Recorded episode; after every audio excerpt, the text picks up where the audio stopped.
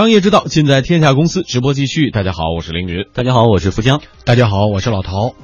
接下来我们要关注的是苹果公司啊。对于苹果公司来说呢，这个岁末年初有好消息，也有坏消息。我们先来说说坏消息吧。呃，由于苹果公司在去年九月份发布的 iPhone 6s 和 iPhone 6s Plus 销量不如预期，苹果供应商们现在正在为这个情况做准备。苹果手机第一季度的订单比原计划减少了百分之三十。哎，这么大幅度的减少，还是外让外界呢有一些意外呢。不过，中国手机联盟秘书长王艳辉告诉记者，这种订单的削减去年底就出现了，而且整体来看，第一季度本来就不是旺季。从去年十二月份就已经开始减少。苹果主要的供应商，比方台湾那个大力光啦，它是为苹果提供这个镜头的嘛，它的营收比上个月已经比十一月已经降低了百分之三十嘛，对整个的苹果供应链会有一定的业绩下滑吧。它的每年订单的分布呢是非常不均衡的，就每年第三季度是它的高峰，第二季度或者第一季度是它的是谷底，因为苹果每年都九月份开发布会嘛，发布会之前一般都七八月份已经开始生产了。但是你作为一个工厂而言，你不能说人多的订单多的时候我去招工人，订单少的时候把工人裁掉，做不到，对不对？作为苹果主要代工厂的富士康传出了消息，主要代工 iPhone 的郑州厂区已经开始提前让一些工人放假了，而中国的春节假期呢，要等到二月份才开始，提前了一个月放假了。哎，其实去年十月，苹果 CEO 蒂姆·库克曾表示，预计截至二零一五年十二月底的第一财季的 iPhone 销量可以实现同比增长，但是拒绝就未来的销量做出预测。王业辉认为，苹果推出 S 机型的那一年，往往表现会稍显发发乏力。今年呢，也是处于小年儿，等到苹果发布 iPhone 七，情况就会有明显改观。对苹果来讲嘛，因为这个推出 S 这年，像五 S、四 S 的时候呢，淡季会来的更早一些的时候。说在 S 这年份的话，基本上它那个外观啦都没有大的变化，对不对？之前呢还好在于就是说手机的更新换代很快，所以呢很多人就是可能一年就换一部手机。那现在呢，手机的性能也足够了，换机的周期会变长。其实苹果整整体的用总用户数还在涨，这市场份额在下滑，因为安卓涨得更快，对不对？所以说它六 S 现在目前来讲卖的不太好，也可以理解。它这种爆发还等到今年九月份之后，iPhone 七出来之后，才有可能再引起这个 iPhone 的购买潮。哎，正如王艳辉所说，国产安卓手机的竞争力正在提升。比如拿相关机构统计的二零一五年第三季度排名来看，国产手机排名靠前的并不在少数，排在第一的就是啊小米，第二位是大家熟悉的华为，第三才是苹果。嗯，第四位呢是 OPPO，五是 vivo，然后是三星、魅族、酷派、联想、中兴和其他的哈。当然，这一家机构叫做 IHS Technology，在十月二十六号发布的，并没有得到其他的更多的官方一些机构的确认，这也是他某一家机构的这样统计的结果。那么，华为消费者业务总裁余承东说，华为新推出的 Mate 八手机不到一个月销量破百万，并且说，二零一六年对于华为来说相当关键，华为未来将继续提升在高端手机领域的市场份额。嗯，乐视控股高级副总裁、乐视移动公司总裁冯信昨天也表示，乐视手机销量已经破了四百万台了。因为现在从整体的这个手机业务来说，从硬件本身。我是说过，硬件纯硬件是有亏损的，但从整个手机业务不亏损，而且我们这个现在呢，是达到一个什么样的量，做到整体的业务持续盈利，这个事儿呢，我们还在这个不断的推进和实践的过程中。一个手机的销售带来一个用户，这个用户的贡献啊，有直接的、间接的，是不整个生态的贡献？现在都四百多万台了吧？销量越大，用户数越多。这个呃，生态服务收入越多，广告收入不是乐视生态的收入的全部，只是其中一部分。会员收入啊，广告收入啊，很多其他生态的收入，包括我们的应用，在手机的应用非常那个收入增长非常快。十二月中旬的时候，我们那个应用商店的那个开发量就破亿了。好，说到这个手机增长哈，应用的增增长，对于苹果来说，那也是一个好消息了。这个苹果最新宣布呢，二零一五年，呃，苹果应用商店它的销售收入超过了二百亿美元，创出了历史新高。苹果应用商店的销售收入当中是分成的，三成归于苹果公司，七成归于开发者所有。那么销售收入超过两百亿美元，也就是说，苹果去年从呃苹果应用商店里面获利就超过六十亿美元。苹果也表示，苹果应用商店销售表现最好的一天是二零一五年的一月一号元旦那一天，当天消费者消费超过了一点四四亿美元。嗯，好，我们也跟老陶交流哈。我们说到苹果的这个六 Plus，呃，六 S Plus 销量呢不如预期，所以说订单也是出现了下滑。但是通过我对身边人的观察呢，确实到 S 系列的时候卖的就不如前一个系列好。比如说这个性能档咱不提了哈，S 肯定比六 S 肯定比六要强。但是呢，如果说还有很多朋友把手机作为面子工程的一部分，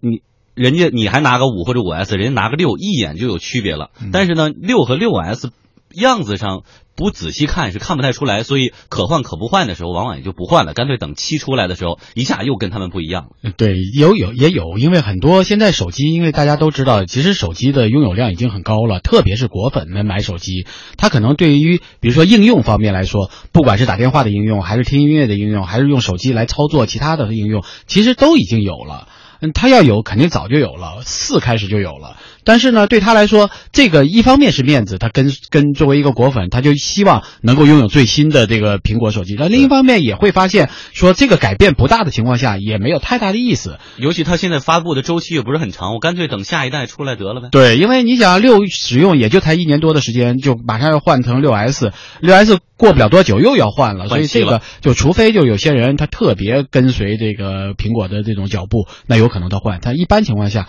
比如像我这样的，我觉得我是。是不会换的，因为这种变化不是很大，不仅仅是说面子工程上没有太大的改观，即便在应用方面，其实也没有太大的改变。嗯，所以说 S 系列销量遇冷，这是也是预料之中的事情。对，其实从四 S、五 S、六 S 都出现过类似这样的情况，所以这个不是太大的问题。事实上，苹果已经开始在削减六 S 的这个生产量了，开始在缩小它的生产规模。呃，这样一来呢，可能对它的呃，虽然说整个的呃手机销量可能会下滑。但是出因为七出现了之后带动的这个手机增长，我们现在还很难预知。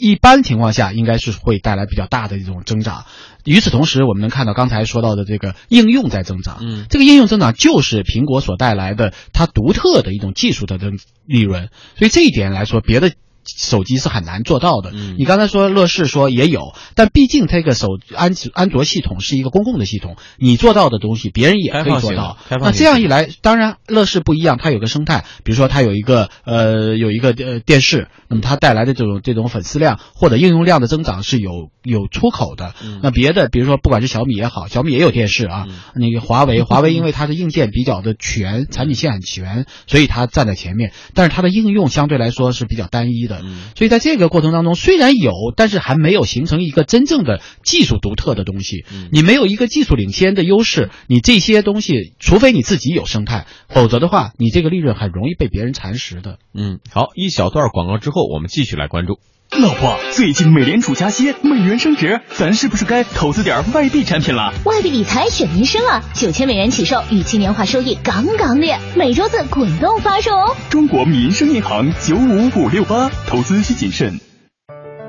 人的一生永远不可或缺的就是爱的呵护与陪伴，为生活助力，给您一生的陪伴，幸福年年，终身幸福。中国人寿。豪华让身心享受的完美舒适，创新是推动时代前行的力量。迈腾至臻成就，辉映人生。详情请下四零零八幺七幺八八八一汽大众。好，我们继续来关注。如果回过头去看看过去这个六个月啊，苹果股价确实是下跌了近百分之二十。同期再来看。谷歌的母公司，也就是那个字母表公司，还有 Facebook、亚马逊以及微软的涨幅呢，都在百分之十八到百分之四十五之间。本周二啊，苹果还重挫了百分之二点六，每股达到了一百零二点七一美元，创下了二零一四年十月以来的最低收盘价。我没记错的话，今天好像还还更低了一点，盘中还好像呃在一百附近了。嗯，对于苹果的悲观情绪呢有所蔓延，有说法说。自从乔帮主去世以后呢，苹果的创新性就一直在衰减啊，没有什么新玩法、新东西。不过，中国手机产业联盟秘书长王艳辉觉得，也不光是苹果，整个手机产业的创新都在衰减，或者说创新模式在变化。智能手机发展到现在，要出现让人惊艳的大创新，真的不容易了。以前的创新呢，就是说，当引引入一个新功能的时候呢，消费者可以立刻看到它的好处。对比方说，你的摄像头从八百万像素涨到一一千三百像素，对不对？用户消费者拿拿起手机来一拍照，能看出看出来效果，对不对？这是以前的创新模式。这两年手机创新呢，它更多的需要生态的支持。比方说，去年它推出来那个支持那个 Apple Pay 移动支付，对不对？但是移动支付的普及，它不是苹果能够把握的。在中国是今年这个春节之前刚刚开始准备支持 Apple Pay，就是去年有这个功能，中国消费者根本用不了，知道吧？它这种创新呢，不是说你一推出手机之后，消费者立刻就感受到很明显，没那么快，你知道吧？你一个创新不仅需要硬件支持，还需要操作系统支持，还需要 APP 支持，等于等于是需要生态去支持。嗯，呃，王耀辉认为呢，整体来看，高端智能手机市场的消费啊，其实并不是很明朗。不能那么说，因为现在是客观的说，苹果还是定位在高端产品，高的高端市场呢，包括大陆，甚甚至包括华为，还不至于对苹果产生嗯影响。唯一一个对苹果的可能产生影响是三星，但是三星卖的其实也不好，只能说在中高端市场里面消费低迷。现在消费者就可有有一种倾向，就是说。我不去买那么贵的手机了，我觉得三千块手机够了，这可能会抢一些这个苹果的用户，是有可能的。嗯，说到这种让人惊艳的大创新，现在越来越不容易了。我看了一条报道，没有得到证实哈，说某品牌要推出这种带降落伞功能的手机，一旦检测到手机是以自由重力加速度的这个加速度自由落体往下掉，嗯，它会采取那种喷气的方式，或者说自动保护，排出一个小降落伞，让它减缓。跟地面的这种网上猜测的朋友们说，呃，iPhone 七有可能实施的一项技术保护措施。嗯。啊，其实我觉得 智能手机的这种变化呀，应该会到一个相对的一个瓶颈，这就鼓励更多的企业开始投入更大的资金去研发一些新的产品。嗯，你比如说，我们知道现在移动互联已经是一个非常大的一个趋势，但是移动互联不不并不仅仅是表现在手机上。你像谷歌，它现在开始开发这种无人无人驾驶汽车，那无人驾驶汽车，比如说它的通话系统，它的娱娱乐功能，它的这个办公、移动办公的这种能力，那就跟把手机给手机给分解而已。那这样一来，你不是就很方便了吗？所以我觉得不要单纯的想我们在手机市场上是不是还有还有机会，或者还能不能更大的投入。我倒觉得有一些，比如说像一些大的手机厂商、智能手机厂商，在有一定利润的情况下，不要再拿硬件去拼市场，而应该说我投入更多的东西去研发出新的产品。嗯，你比如说，我们知道现在谷歌出来一个 Chrome。Chrome 的这个整个的应用已经全部是在是在云端了，也就是说，你以后拿这个手机可以是可以是，如果材料支持的话，你可以用任任何的东西变成一个能够打电话的东西，因为它的所有的软件不再是说一定要下载，它都是在云端，只要输入你的密码，所有的软件会自动下载，有网络支持就可以，网络支持就可以。那这样一来，它的对整个手机生态，包括对移动互联的生态，就会有巨大的改变。对，所以我们不要跟在技术开发的后面去看别人做了。什么？我们在跟进，在一大堆人去蚕食所谓的市场，而要想我们要研发出什么一个领先的东西来带引领这个市场，这才是乔帮主所带给我们的一个启示。对，嗯，我这边有一个最新的调查结果，是一家调查公司艾森哲目前对全球二十八个国家上数万名消费者进行了一个调查，发现他们当对于当前最热门的消费电子产品的需求都已经十分低迷了。也就是说，不仅仅是手机领域，所有的这些所谓消费电子。类产品都面临这样的问题，有可能一方面说是可能对于目前使用的产品还比较满意，所以所以勾不起他们再消费的冲动来；另外一方面，就像老陶说的，我们要有前瞻性，所有这些企业已经成长为这种有力量去进行研发的企业，要寻找到新的激发人们去消费的，或者是应用场景也好，或者是技术手段也好，去激发新的这种增长点。要只是依靠原来的这些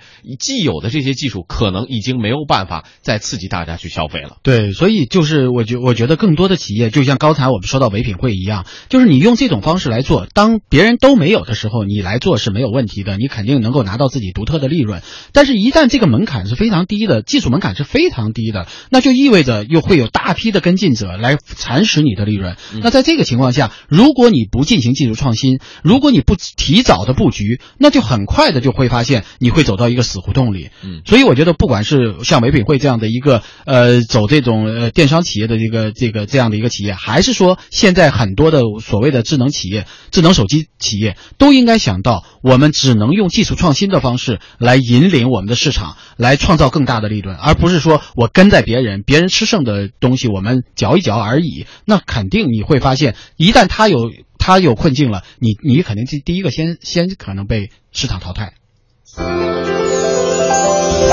天下公司，与公司同步。天下公司直播继续，刷新朋友圈观点齐分享。我们请出经济之声观察员老陶，与我们分享他今天朋友圈的话题：创造力的四大黑暗面。对，我觉得今天特别，刚才就说到关于创造力的问题的时候，其实你就会发现，为什么这么多人亦步亦趋的跟着苹果在走，所谓的智能手机，嗯，你就会发现，你要创一个新的东西是有很多的问题的。这个问题一方面出在市场，一方面可能是出在你的自身，因为你是一个创新者的时候，你会觉得很多东西是跟别人格格不入的。其实为什么苹果苹果手机能够出来，就因为乔布斯的想法做法，他的很多的这个这个东行。因为是你很难接受的，比如说他甚至于把脚翘在这个办公桌上，甚至于说他在这个开会的时候他会迟迟的不来，或者说他在这个创创新领域当中，他有很多让人受不了的地方。那这样的时候，你就会发现究竟什么东西能够引领一个公司？那么创新力我们如何来识别它，并且包容它？那今天我要讲到创造力啊，其实有四大黑暗面。我们说的黑暗面，可能就是一个我一个就是我们可能很难接受的东西。第一个黑暗面是创造力往往跟负面情绪有关，就这个人往往是压抑着很多的这种嗯，比如说不满呐，对市场的不满，对产品的不满，对可能对周边人的不满，以至于说我要去开发和创造一个新东西。你比如说像像苹果的乔布斯，他一直会觉得说，我可能是一直是不满意，不满意，我的生活是因为我是一个弃儿。那么很多时候他就觉得我要自己找到自己的。一个一个生活，然后到印度去，然后他反正就是总而言之，他做的很出格。那么第二一个这个负面的东西呢，就是他会有很多不合时宜的想法，他脑子里经常在蹦出一个这些想法，都是我们听上去古里古怪的，让让人觉得会说他怎么老是这个奇思妙想那么多呀，而且总是不合时宜。那么第三个这个创造力啊，还跟欺骗有关，因为他不能忍受这种这种很俗套，对他来说是俗套的，对我们来说是一个现成的生活，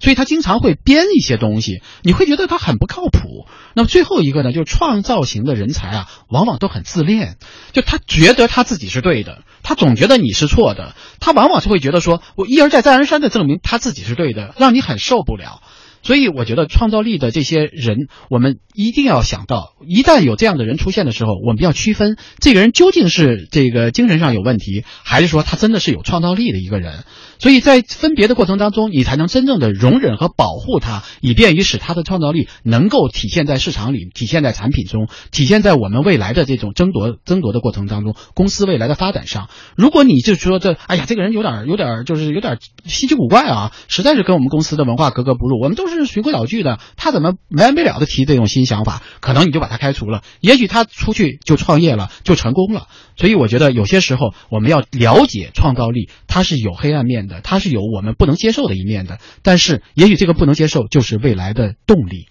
好，谢谢老陶的分享。接下来公司发布会。